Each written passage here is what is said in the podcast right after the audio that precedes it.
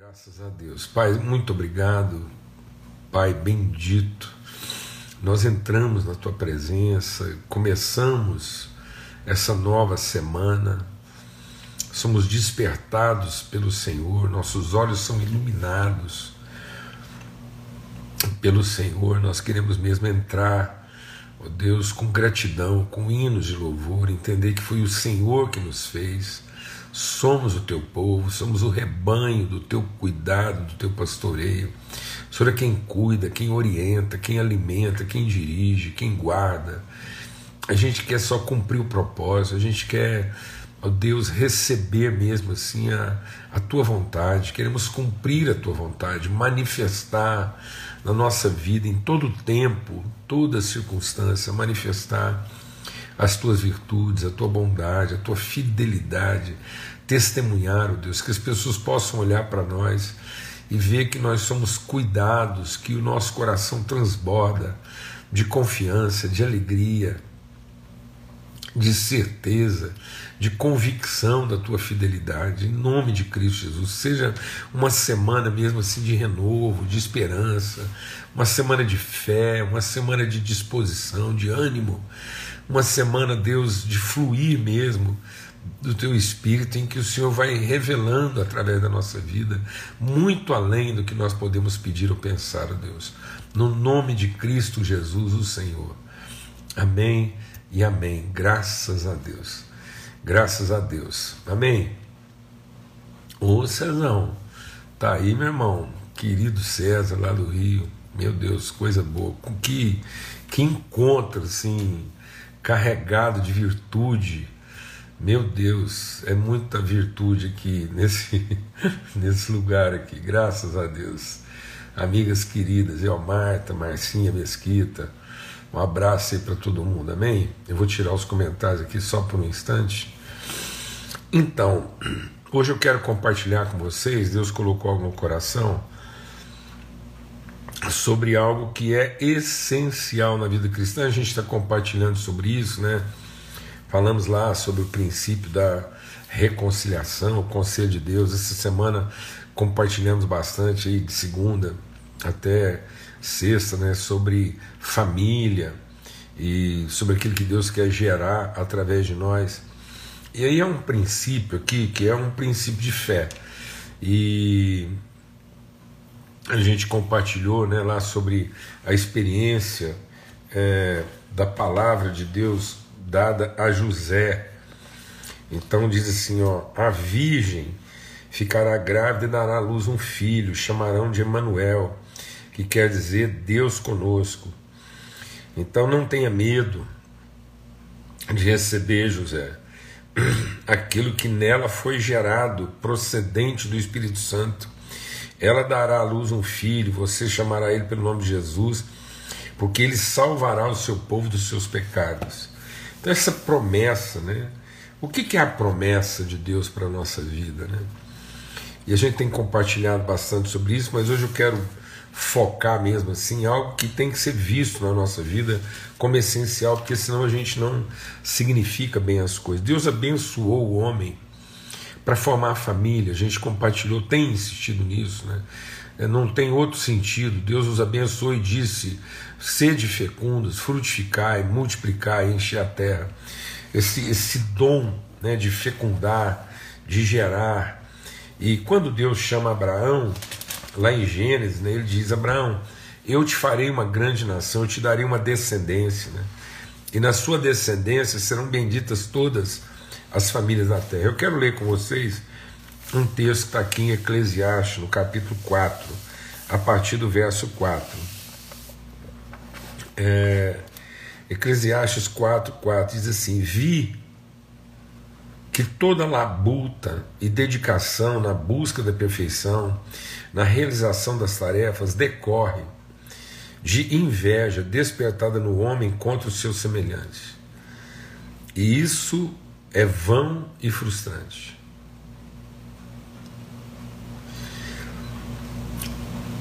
Salomão está falando aqui que ele percebeu. Olha o que, que a gente tem que tomar cuidado aqui.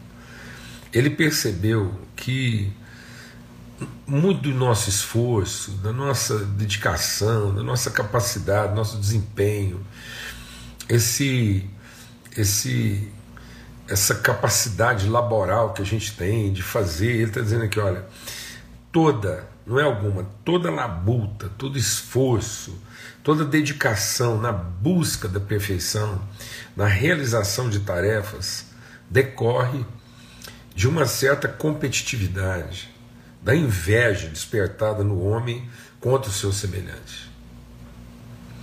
Então ele está dizendo que muito,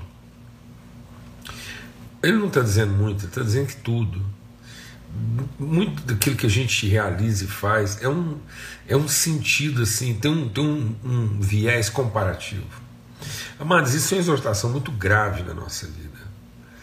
Então vamos aproveitar essa manhã, estamos começando a semana, vamos, vamos avaliar nossos motivos.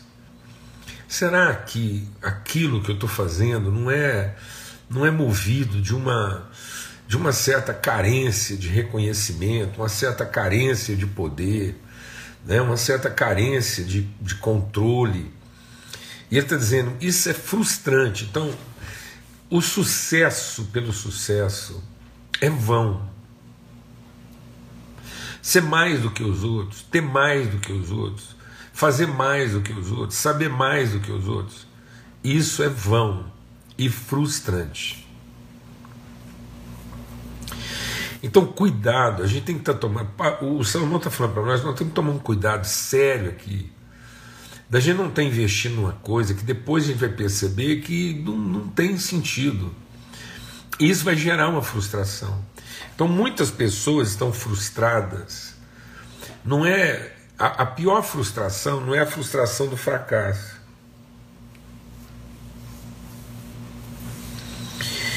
A pior frustração é a frustração da falta de propósito. O, o, fracasso, muitas vezes, você, você se irrita e, e culpa as pessoas, as circunstâncias. Então, no fracasso, você pode culpar o governo, você pode culpar os inimigos.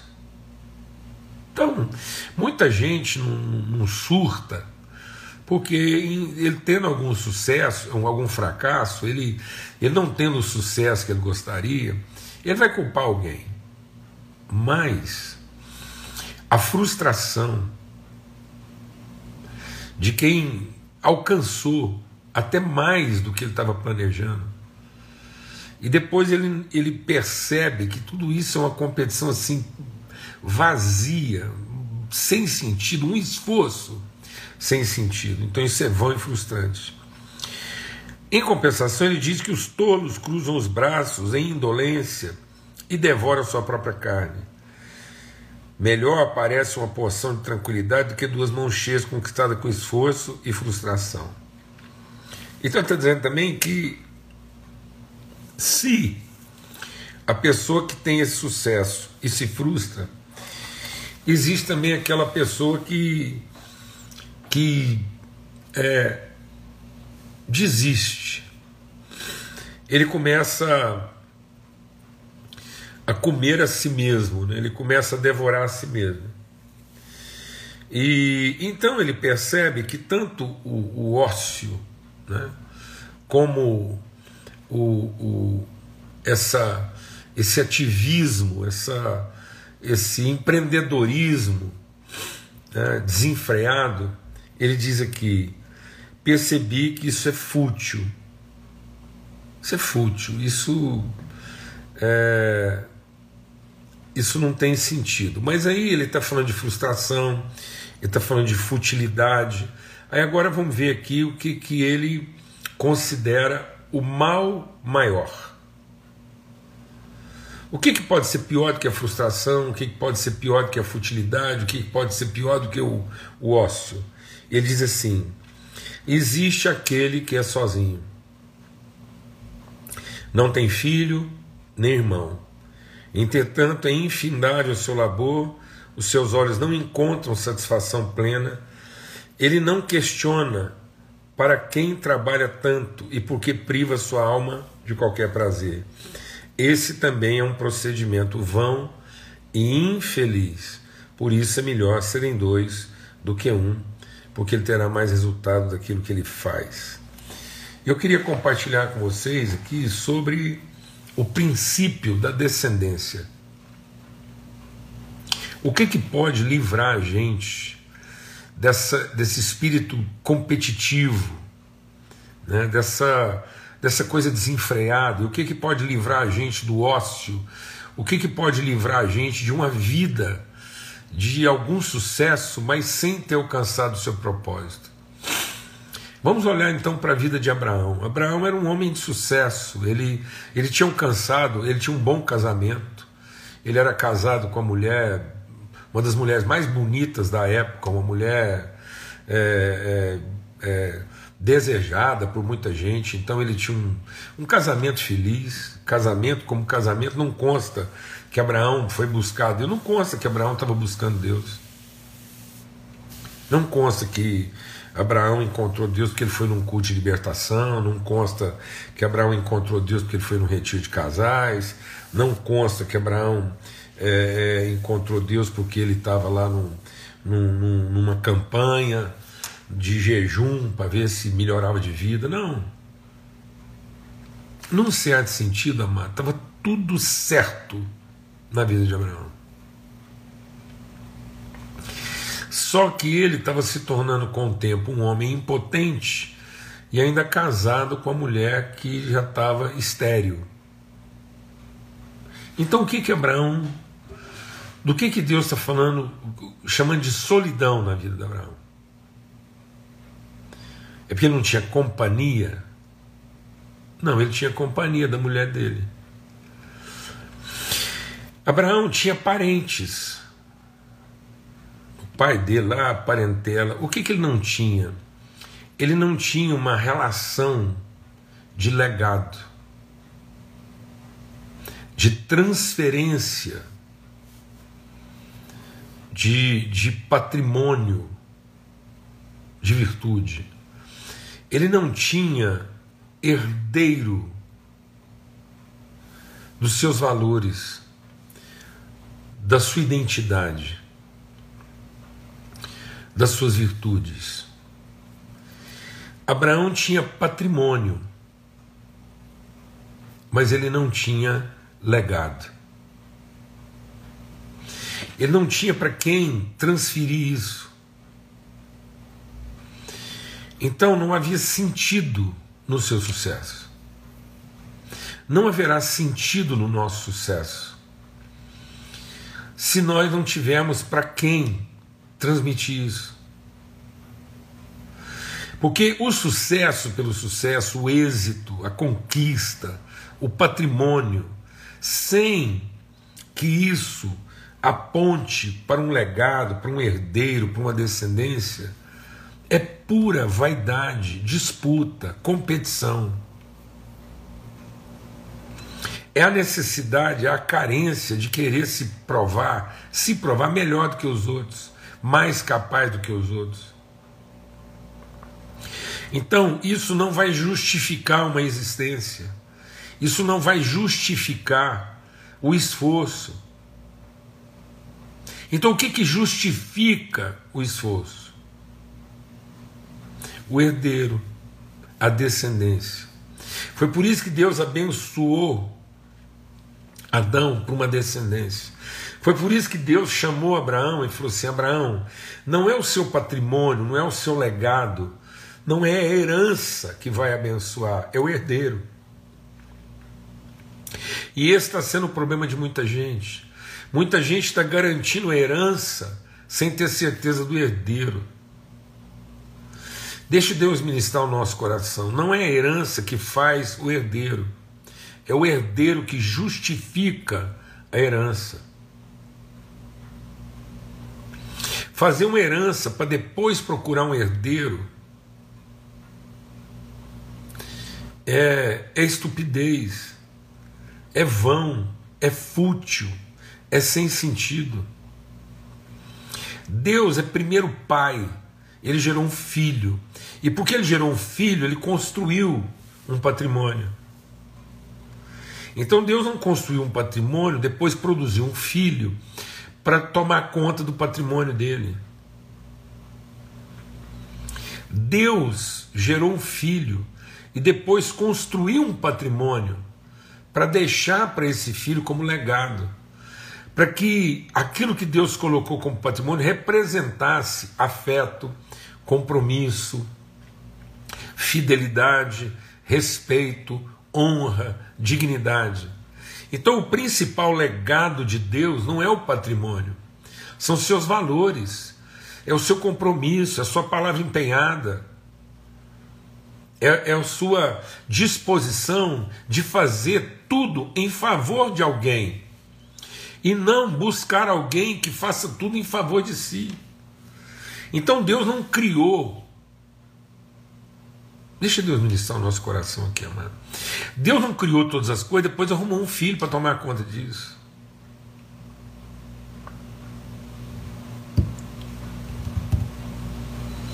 Por isso que em Cristo foram criadas todas as coisas.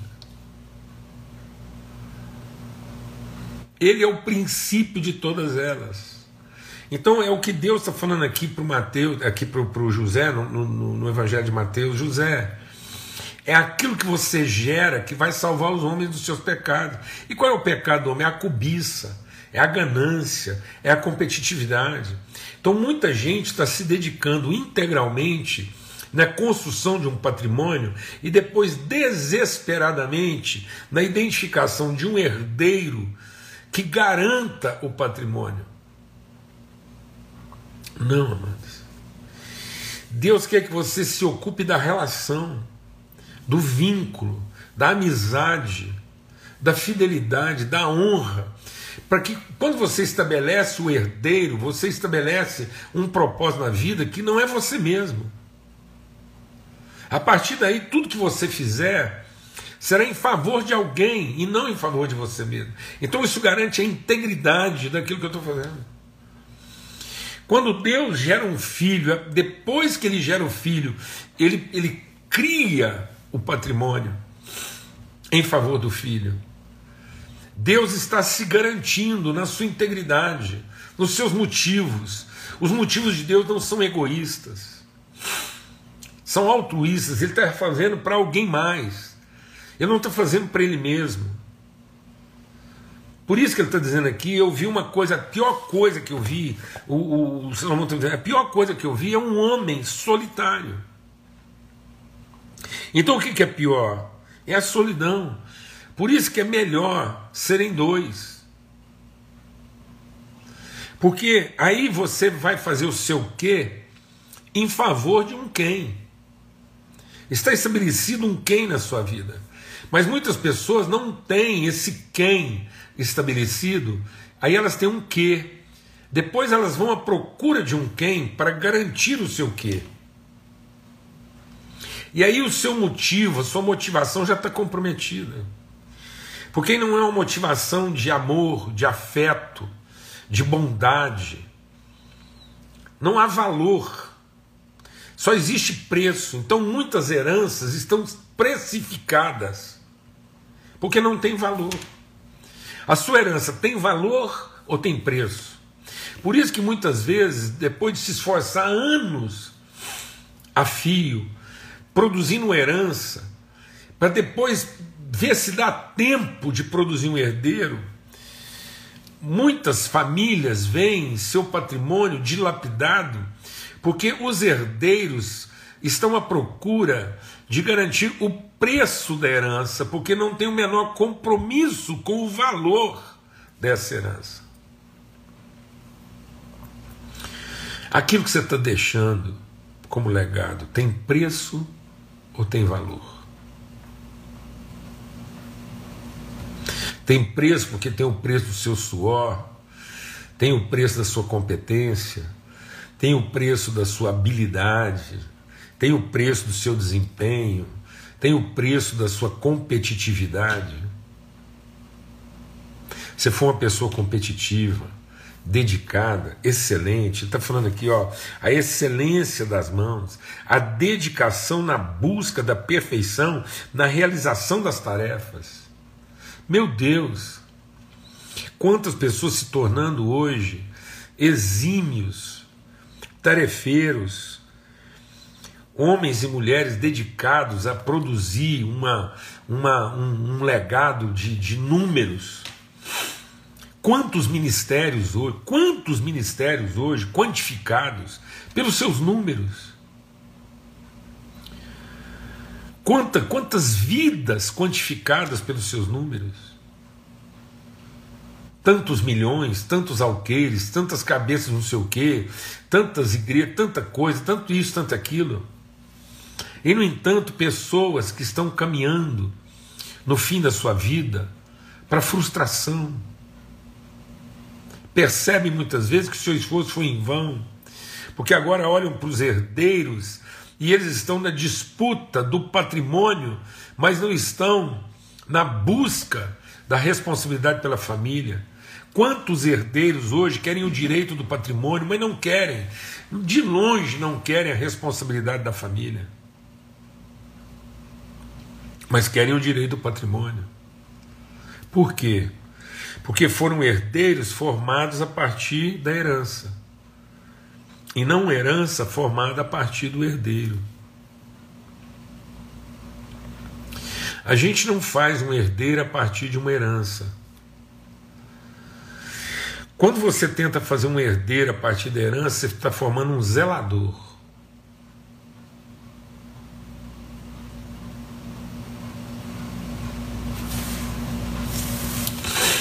Por isso que quando Deus falou para Abraão que ia dar uma descendência para ele, ele achou que era o filho do seu empregado. Cuidado para você não estar formando descendência a partir da sua capacidade de serviço. Então, às vezes você fala: Não, eu tenho lá, eu tenho a descendência. Às vezes você não tem descendência. Você tem serviçais.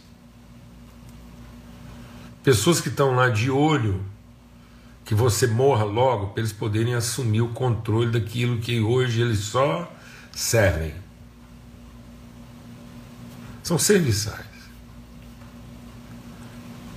Estão de olho de colocar a mão logo no patrimônio e ficar livre de quem manda neles. E Deus falou para Abraão: falou, Abraão, não será o filho do seu servo, mas alguém gerado de você mesmo. Então, amados, nós geramos herdeiros e por isso nós construímos uma herança, ou nós construímos uma herança e agora estamos à procura desesperada de herdeiros.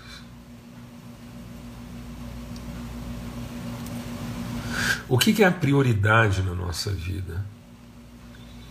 Uma descendência ou um patrimônio? Vamos ser honestos. O que, que nós estamos gastando a maior parte do nosso tempo? Ele diz assim: vi uma coisa totalmente sem sentido. Um homem que não tem filho nem irmão, e no entanto é infindável o seu labor. A pergunta que nós precisamos fazer hoje é: para quem trabalhamos ou para o que trabalhamos? O que, que te motiva a começar uma semana? O que, que te motiva a levantar da cama todos os dias? As pessoas por quem você trabalha ou as coisas pelas quais você trabalha? O que, que é a grande motivação do seu coração? Seus herdeiros ou sua herança? Você está trabalhando para deixar uma herança cada vez melhor para os seus herdeiros? Ou você está desesperado procurando herdeiros para o seu patrimônio? E sabe, amados, o tempo vai passando e aí as pessoas não encontram isso mais e percebem que o seu esforço foi em vão, foi fútil. É futilidade. Então, em nome de Cristo Jesus, identifique em Deus seus herdeiros. Identifique em Deus o quanto antes as pessoas para quem você trabalha. Em nome de Cristo Jesus. Para que todo o seu esforço não seja em vão. Para que depois, no fim de tudo, você não se sinta é, desapontado, frustrado. Em nome de Cristo Jesus, Senhor. Pelo sangue do Cordeiro. Então vamos lembrar que Deus primeiro gerou um herdeiro. Amém? E depois construiu uma herança. Mas não se dedique de forma frustrante, desesperada, a construir uma herança, para depois você sair à procura ensandecida de encontrar um herdeiro. É o herdeiro que justifica a herança, mas a herança não é capaz de gerar um herdeiro. Por isso nós somos herdeiros com Cristo. Nós somos co-herdeiros, nós somos herdeiros de Deus e co-herdeiros com Cristo. E nós não somos herdeiros de uma herança que ele fez para depois nos gerar.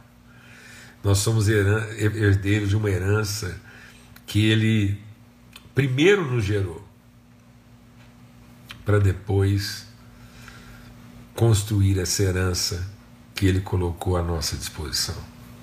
Por isso nós somos gerados em Cristo lá na fundação de todas as coisas. No princípio de todas as coisas estava o Filho. No princípio de todas as coisas estava o herdeiro e os seus co-herdeiros. E então depois Deus fez a herança.